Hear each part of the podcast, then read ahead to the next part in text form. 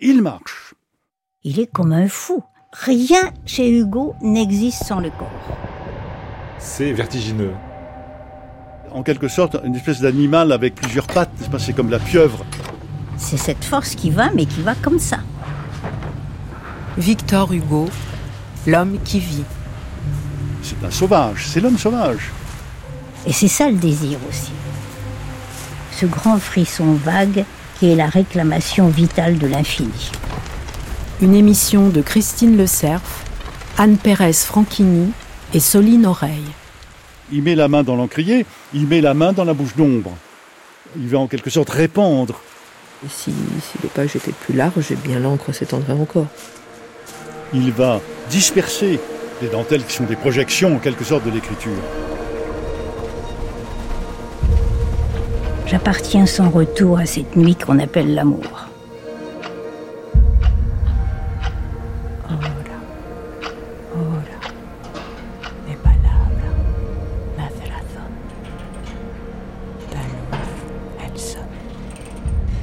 Cinquième épisode, écrire.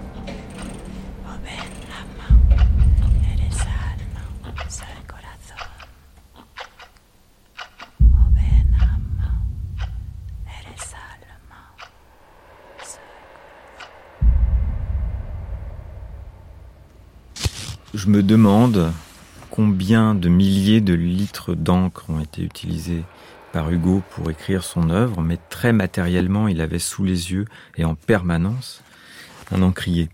Et donc Hugo, quand même toute sa vie et presque à chaque heure de son existence, vivait avec cette matière à côté de lui, très concrètement, il était en permanence avec elle. Qu'est-ce que c'est l'encre au 19e siècle? C'est une masse huileuse donc il avait euh, euh, ce mélange très noir, extrêmement sombre dans le pot, la masse compacte noire qui est là, qui est l'encrier. Et tout ça se met à remuer et à vivre. C'est un véritable encrier vivant. La plume va remuer le noir, va répandre le noir, va en quelque sorte alléger le noir, va véritablement euh, disperser la densité du noir et la main dans l'encrier va jeter l'encre, projeter l'encre. Et le travail du malin génie qu'est l'écrivain, c'est précisément ce travail de donner du sens à cette projection éruptive de l'encre. Je me demande si, en rêvant en quelque sorte autour de ce geste consistant à tremper dans l'encre, vraiment à tremper dans ce lac noir sombre, dans cette flaque, je me demande si dans ce geste, il n'y a pas toute la confrontation de Hugo avec ce qu'il appelle le gouffre ou le noir. C'était la matière avec laquelle il vivait euh, en permanence. Il y a de magnifiques dessins de vagues hein, chez Hugo. Il y en a un qui est intitulé Ma destinée. Euh, Hugo y représente une vague qui s'enroule, qui déferle. Hugo euh, intègre des taches, laisse couler l'encre, et c'est de ces suggestions de la matière que va naître l'œuvre. C'est-à-dire que sur la surface blanche, en quelque sorte, cette masse liquide et noire, elle prend la lumière. Et en prenant la lumière, elle prend sens.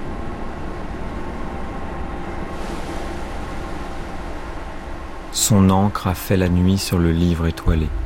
Et pourtant, par instant, ce noir réseau brouillé, à travers ses rameaux, ses porches, ses pilastres, laisse passer l'idée et laisse voir les astres.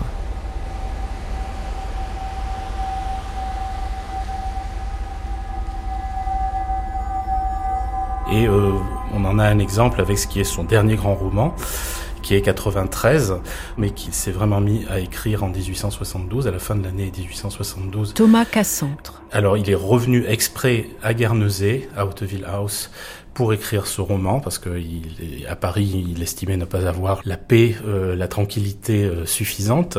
Et dans son carnet, c'est intéressant parce que dans son carnet de 1872, il note très précisément euh, le jour où il commence la rédaction de ce roman. Alors ça donne ce passage, donc 20 novembre.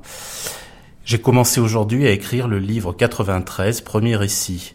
J'ai dans mon crystal room, sous mes yeux, le portrait de Charles et les deux portraits de Georges et de Jeanne, donc son fils disparu et ses deux petits-enfants qui sont encore euh, très jeunes. J'ai pris l'encrier neuf de cristal acheté à Paris, j'ai débouché une bouteille d'encre toute neuve et j'en ai rempli l'encrier neuf. J'ai pris une rame de papier de fil achetée exprès pour ce livre, j'ai pris ma bonne vieille plume et je me suis mise à écrire la première page. Et cette première page, eh bien, si on ouvre aujourd'hui le manuscrit, on l'a sous les yeux et on voit donc dans la marge de gauche cette mention. Je commence ce livre aujourd'hui, 16 décembre 1872. Je suis à Hauteville House, VH.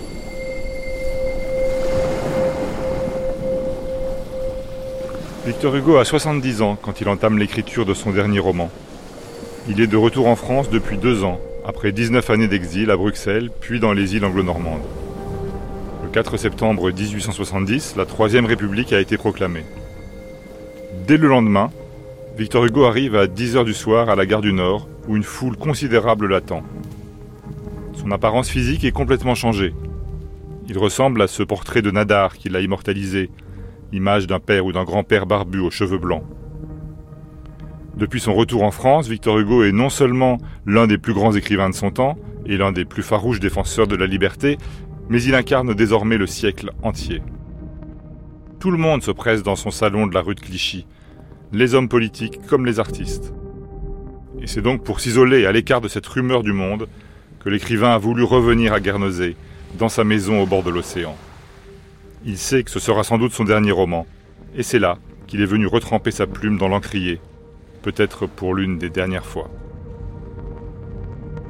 Les unes étaient tracées à l'encre, les autres étaient gravées avec une pointe de métal, les inscriptions débordaient au hasard, celles-ci sur celles-là, les plus fraîches effaçant les plus anciennes, toutes s'enchevêtrant les unes dans les autres, et le tout était traversé à tout propos par des étoiles, des figures d'hommes ou d'animaux. C'était une assez confuse mêlée de toutes les philosophies, de toutes les rêveries, de toutes les sagesses humaines.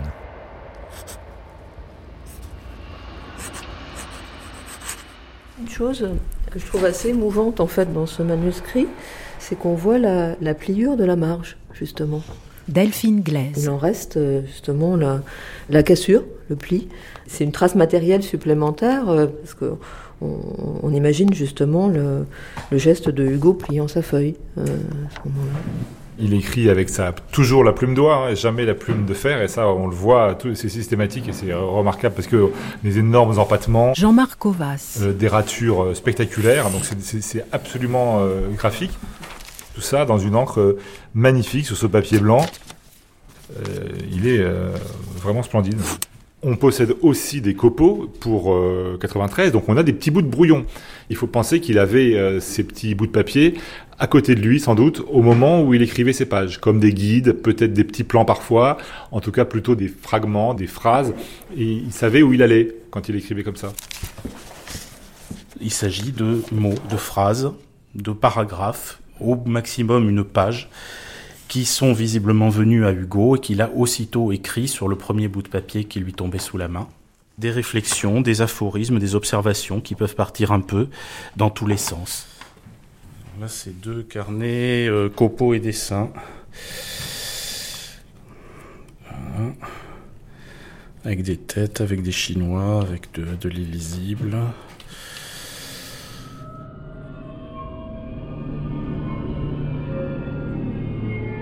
Quand on feuillette les pages, c'est vertigineux. D'abord parce que il écrit dans tous les sens. Il écrit avec toutes les écritures possibles et tous les médiums possibles, puisqu'il y a beaucoup de pages au crayon à papier. Il y en a à l'encre. Euh, il y en a qui sont effacées. Il y a de l'encre qui repasse sur le crayon. Il y a des et puis donc comme c'est dans tous les sens, parfois il réécrit comme des palimpsestes, mais autre chose à l'encre sur des anciens textes au crayon de papier. Bref, c'est euh, très beau à voir, un peu effrayant. Voilà, on voit là des, collages de feuilles, il y a des dessins, mais le dessin est entouré de textes. C'est tout, tout mélangé en même temps, euh, pas de choix. Et ça, euh, c'est euh, Olla Podrida qui mangeait dans son couvent espagnol quand il était jeune. Il n'y a aucun, il n'y a pas d'hierarchie.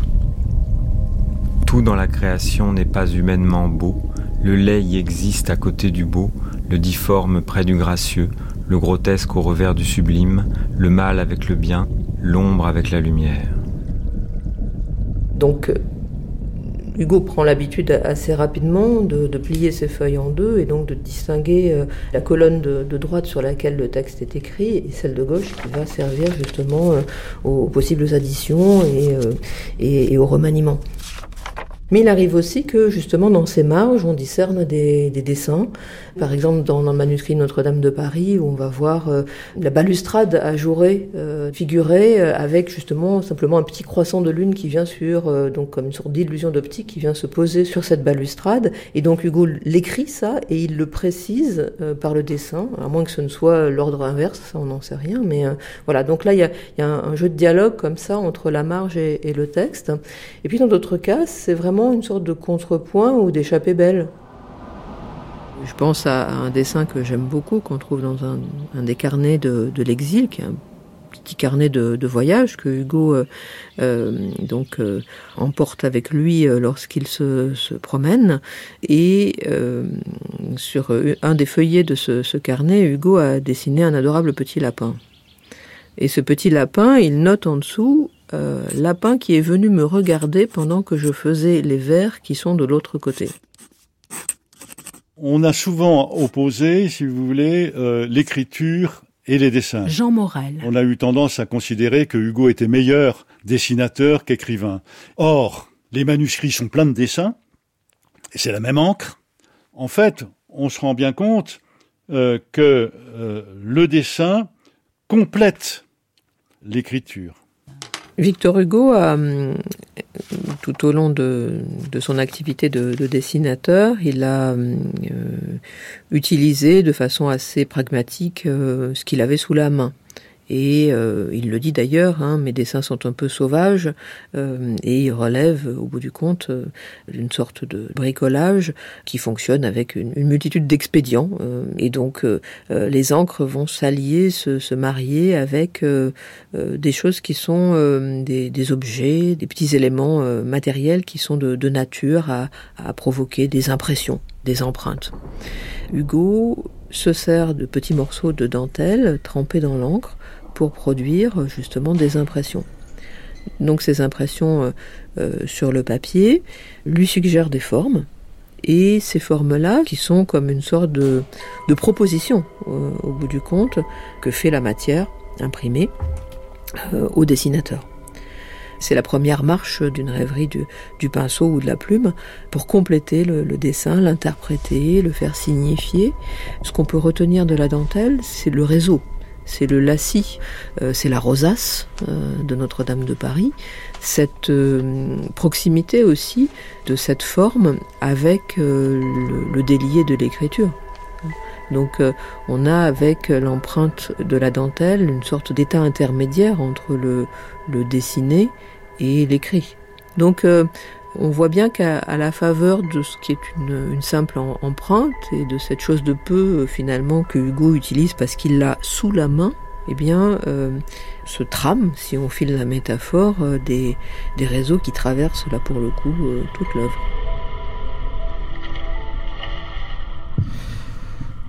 Ce sont des minuscules, j'appelle ça ainsi. Gérard Audinet.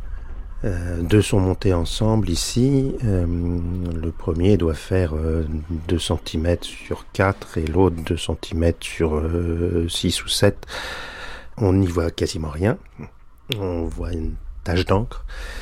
Effectivement, pour, pour deviner un paysage avec un, bourg, c'est-à-dire un château fort, ou un paysage au clair de lune avec une lune absolument minuscule, peut-être des arbres, il faut vraiment se coller le nez dessus pour voir quelque chose.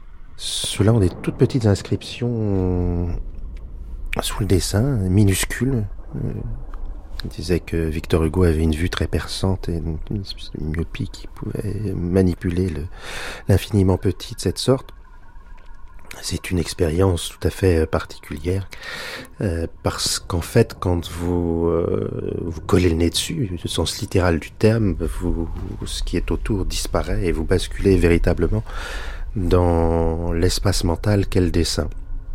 Et c'est un peu cet univers mental que Victor Hugo va sans doute, dans lequel il va sans doute chercher refuge quand il se met à dessiner.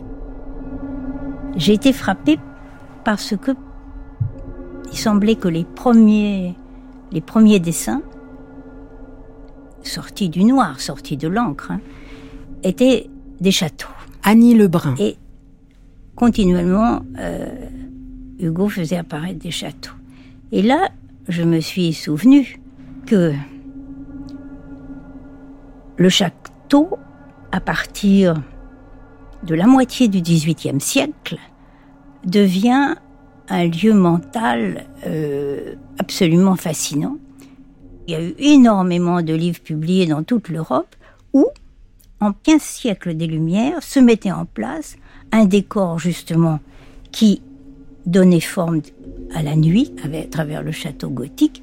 Et puis il y a eu toute cette littérature euh, qu'on a appelée les romans noirs ou romans gothiques. Et Hugo a été formé aussi par ces châteaux-là.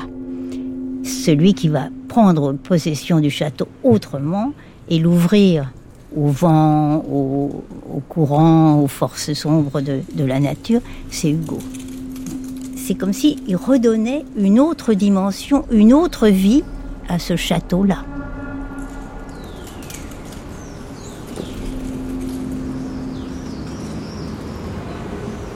Roy Bisson. Hugo's notebooks. Je regarde les carnets de Hugo. He often went on tours Il venait souvent se promener ici, à Guernesey.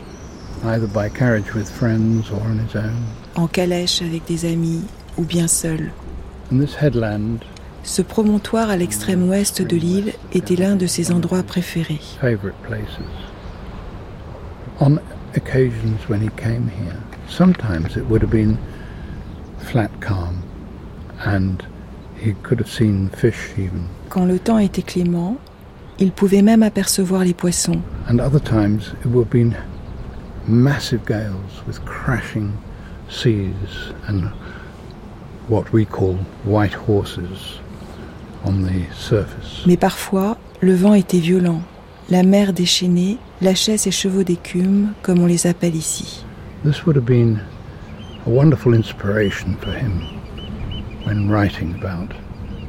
Cela devait être une merveilleuse source d'inspiration pour lui lorsqu'il écrivait. Of course, he came and sketched the, what he termed the haunted house. Bien sûr, c'est ici qu'il est venu pour dessiner ce qu'il appelait la maison hantée. This door is walled in, as are also the two windows of the ground floor. On the first floor, there are two open windows. They strike the imagination like hollow eye sockets in a human face. La porte est murée, comme les deux fenêtres du rez-de-chaussée. Au premier étage, il y a deux fenêtres ouvertes. On dirait les trous vides de deux yeux arrachés. The house is haunted. Things of which traces are still visible. Rats without feet, bats without wings, and bodies of other dead animals. Here, too, were seen toads crushed between the pages of a Bible, bunches of yellow lupins, and other strange offerings. La maison est hantée. On en voit encore les traces. Des rats sans pattes, des chauves-souris sans ailes, des carcasses d'animaux. On y a même trouvé des crapauds écrasés entre les pages d'une Bible, des brins de lupin jaune et toutes sortes d'offrandes. Dans les dessins d'imagination, dans ceux où il représente ce qu'il appelle le paysage intérieur, ce qui prend le dessus, c'est une sorte de pensée de rêve. Et euh, je voudrais citer ici une formule, un énoncé de Hugo dans, Notre-Dame de Paris qui me paraît extrêmement révélateur de euh, ce qu'on peut observer dans ces dessins-là. Il parle des ténèbres des rêves qui font trembler tous les contours, grimacer toutes les formes, s'agglomérer les objets en groupes démesurés, dilatant les choses en chimères et les hommes en fantômes. Il y a là une définition parfaite de ce qui est cette démarche qui est une démarche au sens très large de, rêve. Le contrôle de la pensée consciente, le contrôle de la raison, y est aboli. Et, et c'est véritablement les mécanismes du rêve et les mécanismes de l'imagination en liberté. Tous moyens lui sont bons. le fond d'une tasse de café versée sur une feuille de vieux papier verger, le fond d'un encrier versé sur du papier à lettres, étendu avec le doigt, épongé, séché, repris ensuite avec une grosse ou une fine plume, lavé par-dessus avec de la gouache ou du vermillon. Parfois l'encre traverse le papier à lettres. Au revers naît un second dessin vague. Quelque chose qui n'est pas daté, qui est sans doute peut-être plus tardif d'ailleurs, c'est des taches d'encre. Ce sont des traces de la vie d'encre qui se sont superposées comme ça, des coulures, des taches abstraites. Victor Hugo, comme on le sait, ne jetait rien, gardait tout. Donc il gardait euh, bah, les, les, feuilles de papier où il pouvait essayer son pinceau ou l'essuyer, ou qu'il s'était servi comme sous-main pour ses dessins, ou, il avait fait des essais de matière, il gardait tout et il pouvait s'en resservir après. Et c'est ce qu'on voit très clairement ici, dans cet aqueduc. On voit cette tache à, gauche qui a l'air d'une montagne, et puis on, voit aussi des taches à droite, et qu'il a eu l'idée de relier par un aqueduc.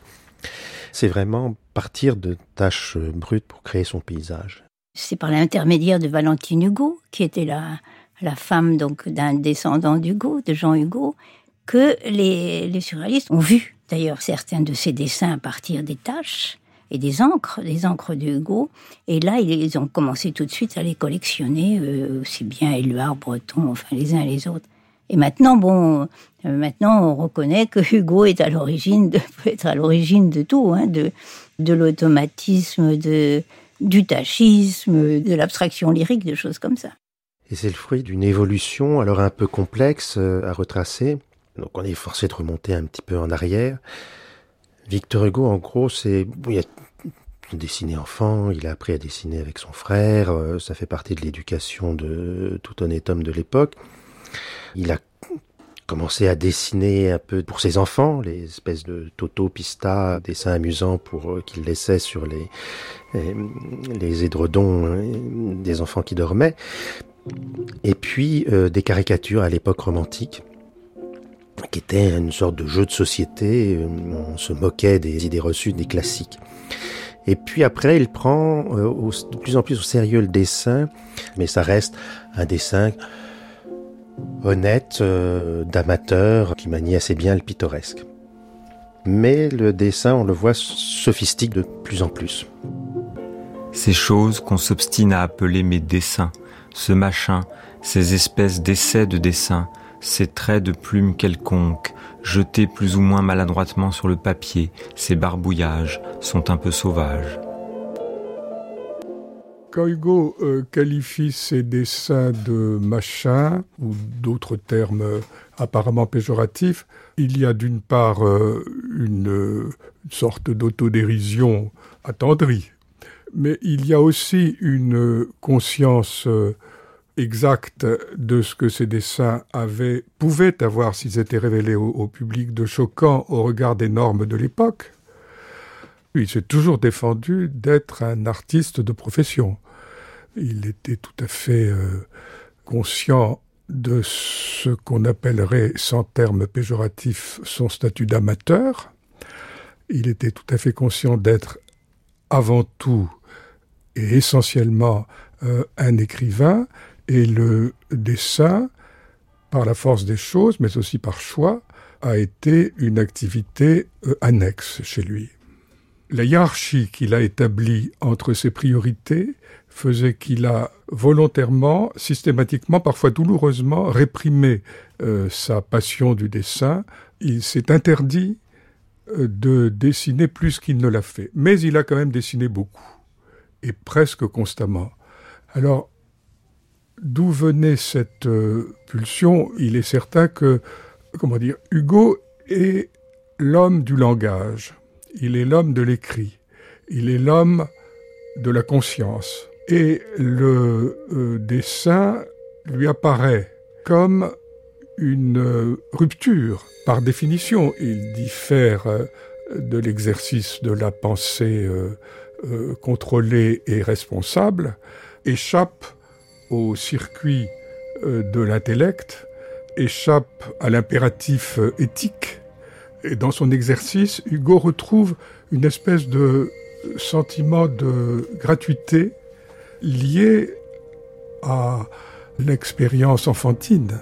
Il euh, se laisse aller à barboter dans ses dessins. Ce terme qui s'applique si bien à la pratique euh, enfantine du dessin, c'est peut-être celui qui euh, rend le mieux compte de la finalité libératrice du dessin pour Hugo.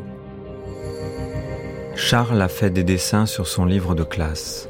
Le thème est fatigant au point qu'étant très lasse, la plume de l'enfant n'a pu se reposer qu'en faisant ce travail énorme, improvisé dans un livre, partout, en haut, en bas, des fresques, comme on en voit au mur des alhambras mauresques, des taches d'encre ayant des aspects d'animaux, qui dévorent la phrase et qui rongent les mots, et, le texte mangé, viennent mordre les marges. Le nez du maître flotte au milieu de ses charges. Il y a à cet égard un, poème extrêmement révélateur, un poème tardif de Hugo dans l'art d'être grand-père qui s'intitule Les griffonnages de l'écolier et où je vois une espèce d'allégorie ou de parabole plutôt de la rêverie et de la pulsion créatrice échappant aux contraintes du quotidien, échappant même au, euh, physiquement au, quadrillage de la feuille, au carcan euh, que la grille régulière des vers et la mise en page régulière du livre figurent et qui est le, finalement le carcan des règles d'une manière générale, des disciplines d'une manière générale. Le dessin à cet égard, et le griffonnage en est une forme euh, paroxystique, c'est une prolifération anarchique. Le vecteur d'une liberté et j'insiste beaucoup sur ce terme d'une irresponsabilité.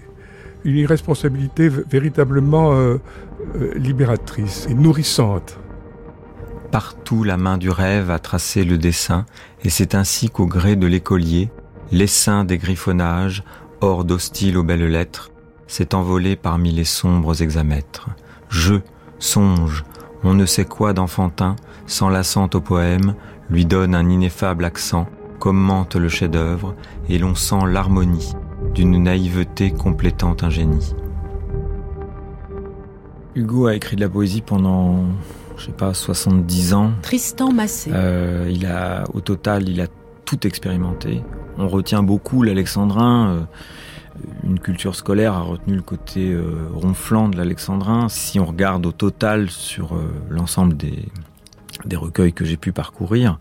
Il s'est servi d'à peu près tous les maîtres euh, possibles. Il a alterné le père et l'impair, euh, etc. Donc il y, a un, travail du rythme qui se retrouve d'ailleurs à force dans l'alexandrin lui-même, qu'il fait varier euh, autour de la césure, quelquefois évidemment en, brisant cette césure, rarement, mais pour des effets toujours, toujours très forts, ou en se servant à merveille souvent de ce découpage de l'alexandrin en 3 x 4 qui lui permet comme ça de, euh, de donner un, pied un petit peu plus, un peu plus vif. Et donc, euh, à l'intérieur même de l'alexandrin, finit par s'installer une sorte de prose très vive qui vient doubler la monotonie de l'alexandrin qui vient lui donner son rythme. Je vais pas oser dire son swing, ce serait exagéré. Mais enfin, dans certains poèmes, il y a presque ça quand même. Hugo, c'est tout ça. Roman, théâtre, poésie, essai, éloquence politique. Franck Laurent. Réflexion philosophique, euh, vulgarisation scientifique, etc. Euh, et tout ça sur presque tout un siècle. C'est l'ampleur et la variété. Tout simplement. Or, c'est un peu le dernier à avoir pu incarner cela, c'est-à-dire le, littéraire dans tous ses états. Et c'est quand même l'effet que nous fait l'œuvre de Hugo aussi aujourd'hui, c'est-à-dire que l'œuvre de Hugo est un tout, elle couvre tous les genres littéraires, absolument tous, même certains qui existaient à peine à l'époque, la prise de notes, euh, hein, le journal au jour le jour, euh, dans, dans Choses vues, les notations presque humoristiques. Elle va chercher du côté du dessin aussi, puisque avec l'encre, elle a aussi fait des dessins, hein, euh, des milliers. et donc, l'œuvre de Hugo a le même caractère encyclopédique que certaines tentatives comme ça totales, comme chez Hegel, comme Michelet pour l'histoire, comme Larousse pour le dictionnaire euh, etc.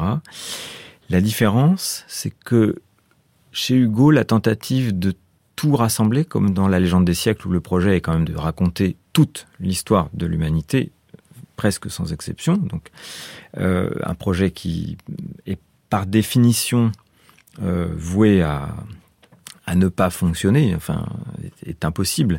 Mais c'est une manière pour Hugo de se confronter à cet impossible. En se confrontant à cet impossible, il en rapporte suffisamment de blocs, hein, comme de gigantesques blocs de pierre, pour dire euh, c'est impossible, mais j'y suis presque arrivé. Je veux qu'après ma mort, toutes les choses écrites de ma main que je laisserai, de quelque nature qu'elles soient, et quelle qu'en soit la dimension, que tous mes manuscrits, sans exception, soient réunis et publiés de la façon que voici. Premièrement, les œuvres tout à fait terminées.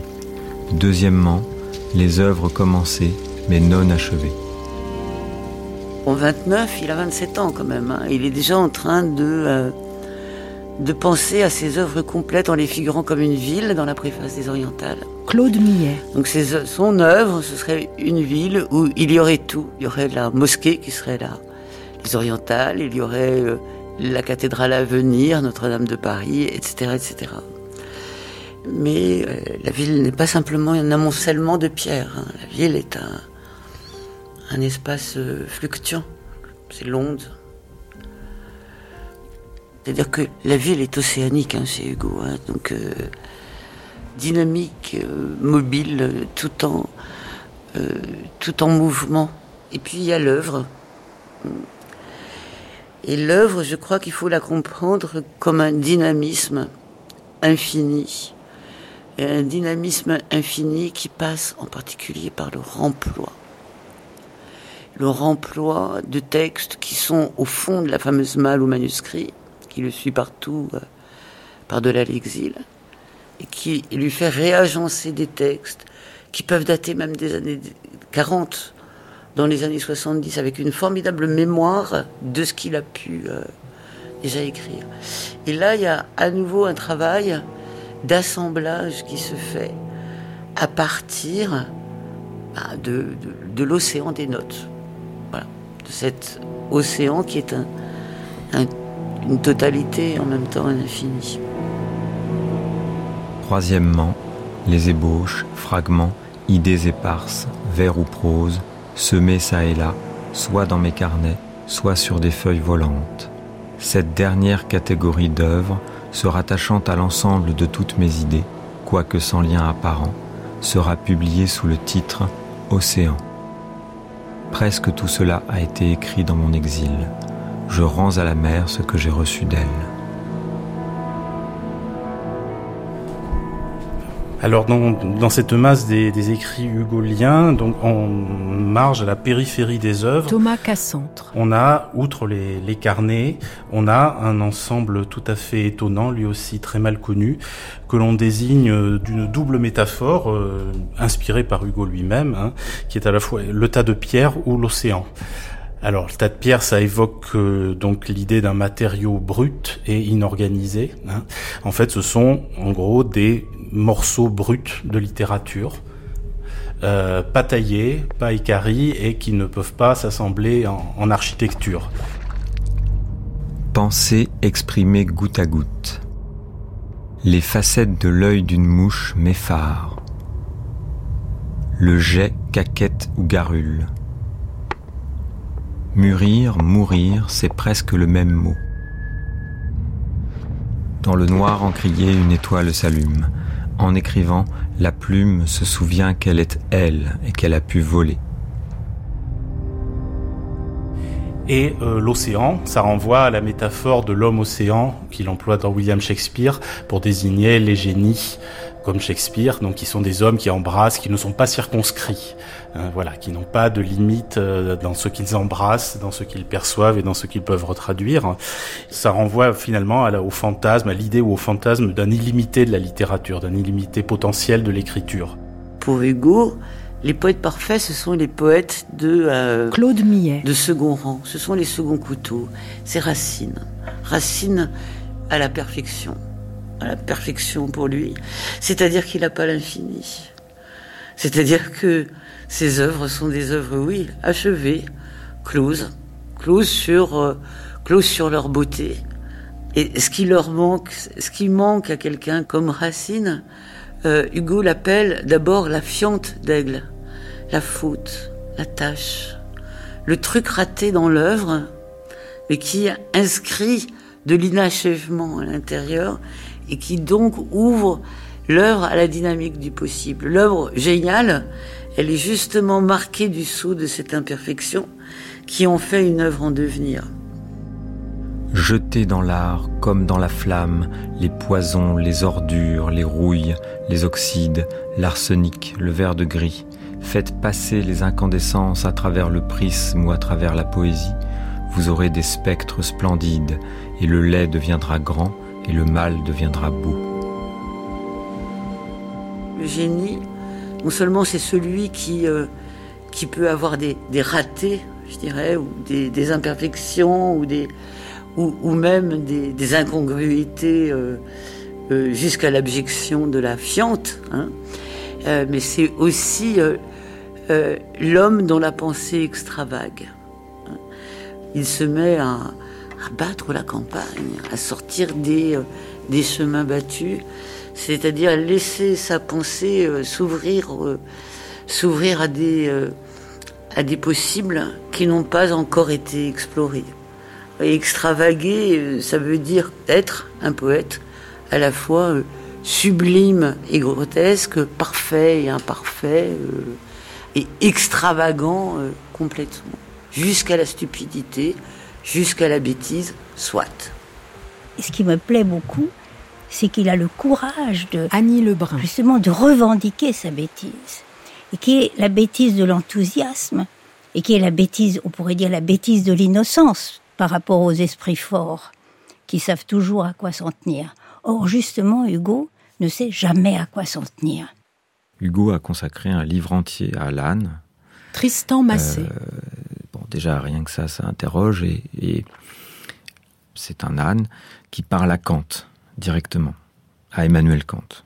Il l'apostrophe en l'appelant Kant.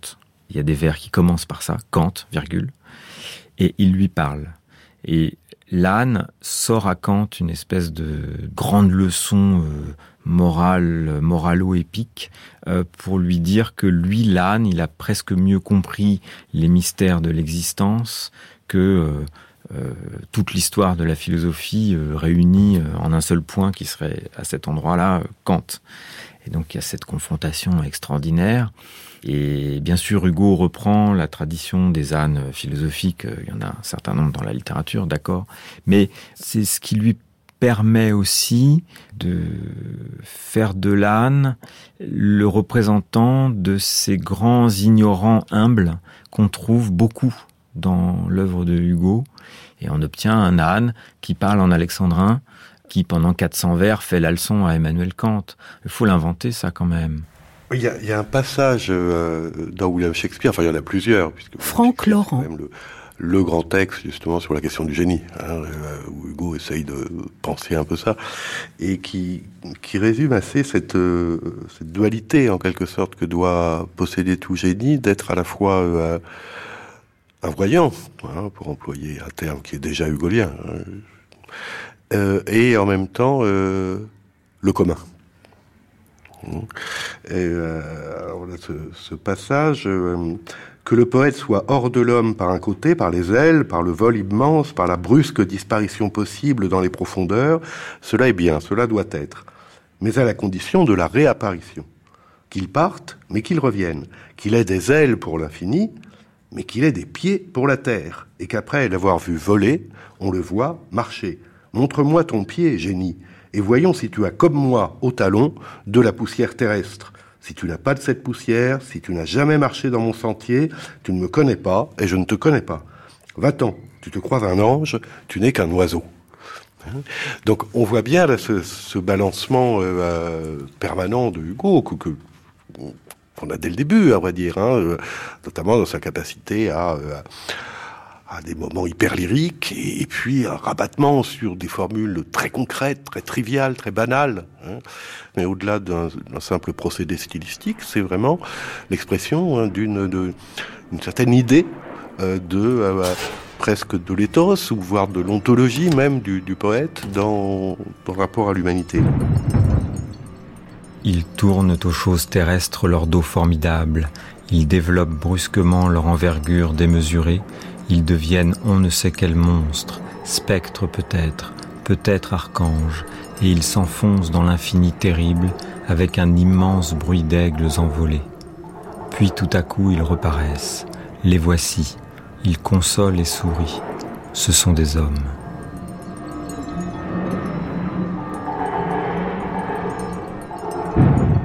Il écrit à une époque où il n'est pas un père de la nation, mais presque, enfin, il est vraiment lui-même pour la France et pour la République, il comme ça dans une situation, oui, on peut dire presque symboliquement paternelle. Et au milieu du, recueil de l'art d'être grand-père, il y a un, cycle qui s'appelle Le poème du Jardin des Plantes. Et donc, euh, euh, Hugo se balade dans le Jardin des Plantes, à la fois comme s'il se baladait dans un résumé de la création, mais aussi comme s'il se promenait dans un résumé de son œuvre. C'est ça qui est très curieux dans le poème du Jardin des Plantes, enfin qui est formidable aussi, c'est que finalement, passer dans les allées du Jardin des Plantes lui permet de résumer et de condenser toutes les images qu'on a déjà eues dans son œuvre, c'est-à-dire euh, la lutte entre la matière et l'esprit, entre la lumière et l'ombre, euh, le, mal, le bien, la, pitié que les humains peuvent avoir pour la souffrance, etc., etc. Donc finalement, ces allées bien droites euh, du Jardin des Plantes, qui sont aussi un petit peu l'image du verre et de l'alexandrin, hein, c'est le microcosme de tous les aspects de la création et tous les aspects de sa création, en quelque sorte. Et le mot grand-père, c'est aussi sans doute Hugo se permettant de juger Hugo. C'est-à-dire que le vieux Hugo se permet de regarder euh, le jeune Hugo et le Hugo mature un peu en se moquant de lui. Et lorsqu'il critique euh, l'œuvre de Dieu, bien entendu, il parle aussi de ses propres écrits. Je contemple, au milieu des arbres de buffon, le bison trop bourru, le babouin trop bouffon, des bosses, des laideurs, des formes peu choisies, et j'apprends à passer à Dieu ses fantaisies. Il n'est pas sobre, il est débordant, frénétique, inconvenant. Ici le nain, là le géant. Il manque de néant. Il abuse du gouffre, il abuse du prisme. Tout c'est trop. Dieu vraiment est inégal. Ici la Sibérie et là le Sénégal. Et partout l'antithèse. C'est une forme d'autocritique euh, qui est irrésistible. Ce travail-là, qui parfois est un jeu, parfois quelque chose de, très sérieux. Euh, Delphine Glaise. Hugo le reconduit aussi à propos de son propre nom, de signer, de paraffer, euh, d'intégrer partout euh, dans son œuvre cette signature ou cette initiale, euh, donc ce fameux H. Donc il y a cette manière comme ça d'intégrer partout la lettre de son nom, ce qui a pu faire penser que Hugo était justement un peu trop plein de lui-même et donc avec une pensée égocentrique et égocentrée. Alors, Bien sûr, c'est sans doute le, cas, euh, mais en même temps, on aurait peut-être tort de, considérer que cette manière de se figurer dans le monde, c'est exclusivement euh, sur le mode de l'affirmative et euh, d'une glorification de soi, d'une affirmation de soi, et c'est aussi une manière de mettre à l'épreuve la pérennité de son nom de questionner euh, les peut-être les aléas de la postérité euh, et de la gloire. Il y a chez Hugo une, une hantise de la disparition, et je pense qu'on peut la, la considérer sans doute pour autre chose qu'une coquetterie d'auteur. Je pense que c'est une, hantise profonde. Si on pense justement aux derniers mots euh, des Misérables, ce sont des mots qui sont euh, euh, écrits sur la tombe de Jean Valjean et qui s'effacent avec la pluie et les intempéries. Et donc c'est la, fin du roman coïncide avec l'illisibilité d'une épitaphe. Ce qui est assez paradoxal pour un, écrivain comme Hugo, dont on a pu euh, euh, glorifier enfin, la, maîtrise de l'écriture. Mais c'est aussi euh, présent dans, dans les dessins de Hugo. si on pense au frontispice, au magnifique frontispice de la vie aquarellé qu'il consacre euh, donc aux travailleurs de la mer.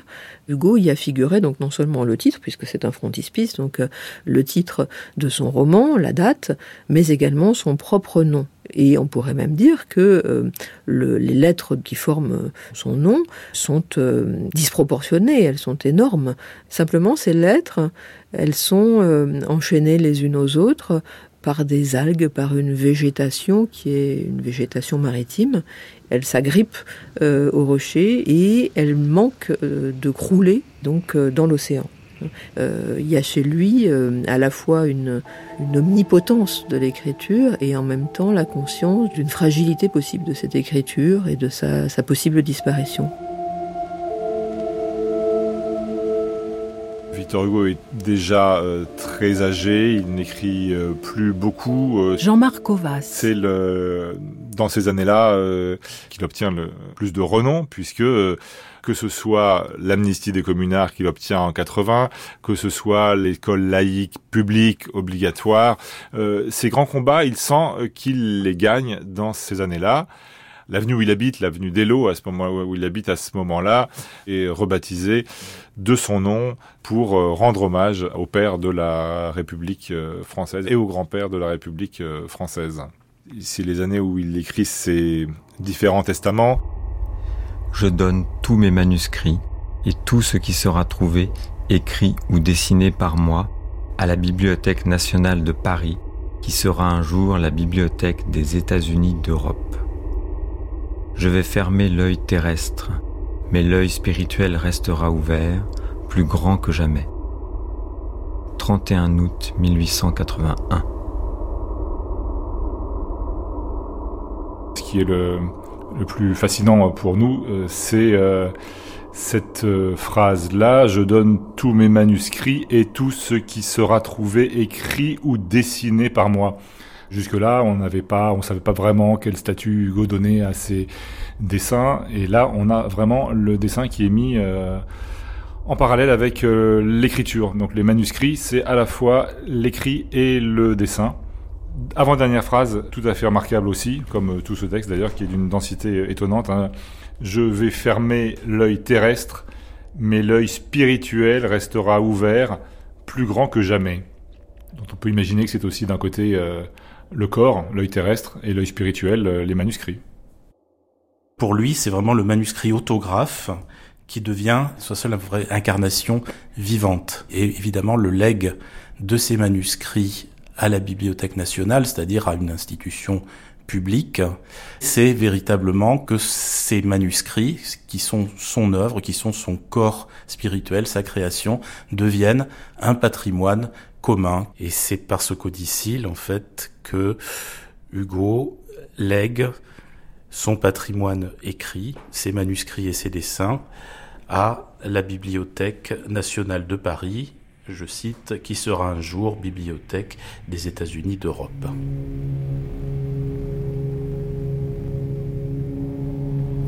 Il continuait à recevoir chez lui avec sa coutumière courtoisie. André Mauroy, 1952. Baisant la main des femmes ou lorsque celles-ci étaient gantées leurs poignets nus. Mais dans cette maison ouverte où chaque dimanche la réception attirait une véritable cohue, il semblait loin de tout. Il savait maintenant la mort très proche. Sa dernière maladie fut une congestion pulmonaire. Il est beau que dans cet ultime délire, il ait encore composé inconsciemment un vers parfait, car il dit dans son agonie c'est ici le combat du jour et de la nuit.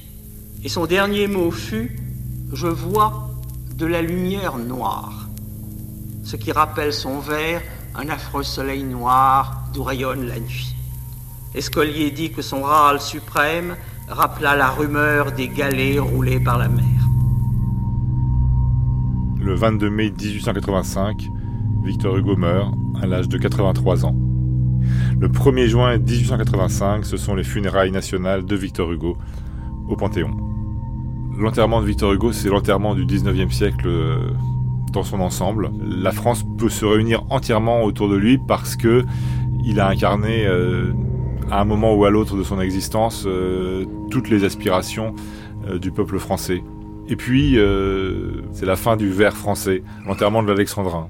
Pour Mallarmé, c'est la fin. Il était le vers personnellement. C'est un enterrement, une disparition poétique très importante, aussi importante poétiquement que politiquement. Dès la nouvelle de sa mort, le Sénat et la Chambre levèrent la séance en signe de deuil national. Il fut décidé que le Panthéon serait rendu pour lui à sa destination primitive, que l'inscription aux grands hommes, la patrie reconnaissante, serait rétablie sur le fronton, et que le corps de Victor Hugo y serait inhumé après avoir été exposé sous l'arc de triomphe. Ainsi, le grand-père de la République allait recevoir des honneurs inouïs et légitimes. Ce que fut dans la nuit du 31 mai autour de l'étoile, cette veillée de toute une grande ville, il faut l'avoir vu, a écrit Maurice Barrès. Il faut avoir vu ce cercueil soulevé dans la nuit noire, tandis que les flammes vertes des lampadaires désolaient le portique impérial et se multipliaient aux cuirasses des cavaliers porteurs de torches qui maintenaient la foule. Les flots, par remous immenses depuis la place de la Concorde, venaient battre les chevaux épouvantés jusqu'à 200 mètres du catafalque et déliraient d'admiration d'avoir fait un dieu. Douze jeunes poètes, parmi lesquels Catulle Mendès et Georges Courteline, formaient une garde d'honneur. Partout, sous l'arc, dans les douze avenues, dans les bosquets des Champs-Élysées, dans les maisons, toutes éveillées, toutes en émoi, des milliers de vers bruissaient, et des mots, surtout des mots, car c'était son titre, sa force, dit encore Barès, que d'avoir été le maître des mots français.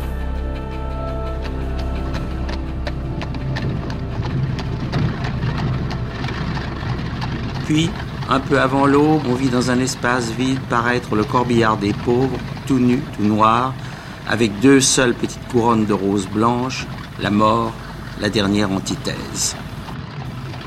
Un cortège funèbre et triomphal escorta Victor Hugo de l'Étoile au Panthéon. Deux millions de Français suivaient le cercueil. Les avenues où roulait ce flot humain étaient bordées de mâts portant des écussons sur lesquels on lisait Les Misérables, Les Feuilles d'automne, Les Contemplations, 93, dans les réverbères, allumés en plein jour et voilés de crêpes, une flamme pâle tremblait. Pour la première fois dans l'histoire des hommes, une nation rendait à un poète des honneurs que la coutume avait jusqu'alors réservés aux souverains et aux chefs militaires.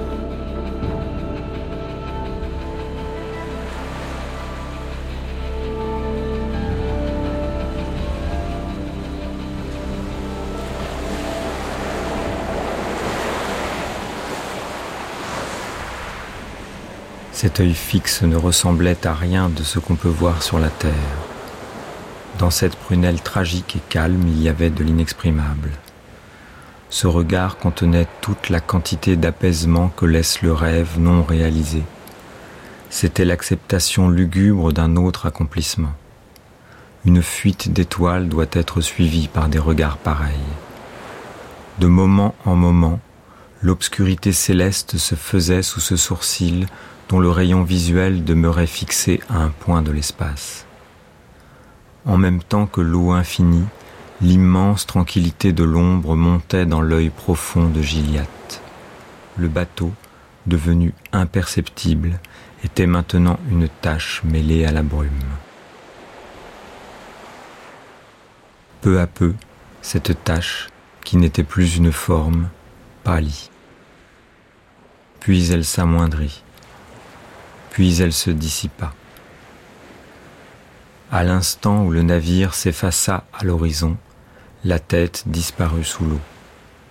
Il n'y eut plus rien que la mer.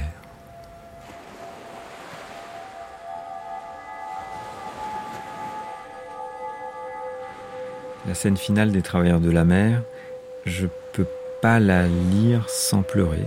C'est pour moi une des plus extraordinaires scènes romanesques jamais inventé, dans cette progressivité géniale de la manière dont l'eau monte et l'espèce de sérénité qui est comme un final d'opéra en quelque sorte, hein, avec des grandes notes longues comme ça.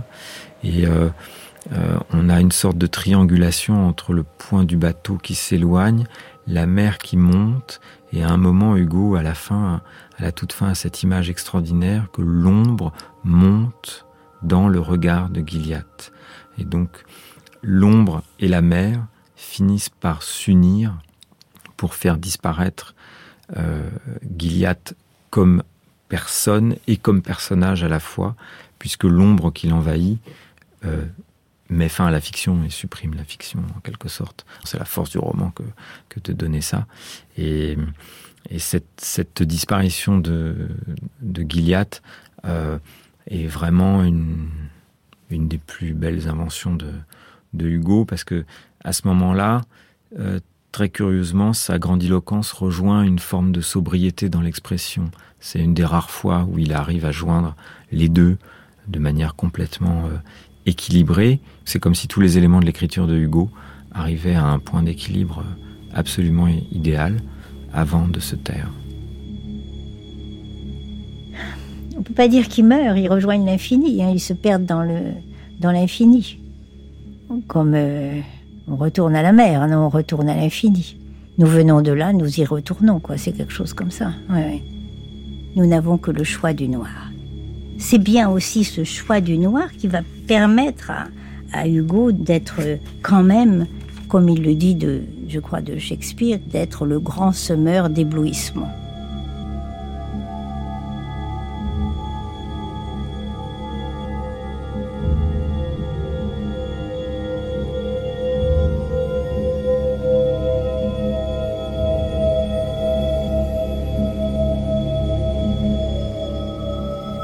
Victor Hugo, L'homme qui vit, avec l'écrivaine Annie Lebrun, le biographe Jean-Marc Ovas, Tristan Massé, professeur et musicien, les chercheuses et chercheurs Claude Millet, Delphine Glaise et Franck Laurent, Gérard Audinet, directeur des maisons de Victor Hugo à Paris et à Guernesey, Roy Bisson, secrétaire de la société Victor Hugo à Guernesey, le philosophe Jean Morel, Thomas Cassantre, chargé de collection à la Bibliothèque nationale de France, et Pierre Georgel, conservateur.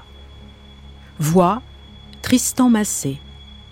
Remerciements à Jean-Baptiste Hugo, Odile Blanchette, Vincent Vallès et Didier Paquignon. À la Société Victor Hugo à Guernesey, à Gérard Audinet et à la Maison Victor Hugo à Paris et à la Bibliothèque nationale de France. Documentation Antoine Vuillose, Delphine André et Annelise Signoret. Prise de son Antoine Tropé, Lucien Lefebvre, Antoine Viossa, Jason Taous et Yvan Charby. Mixage Éric Boisset. Attaché d'émission Soline Oreille. Une émission de Christine Le Cerf réalisée par Anne Pérez Franchini.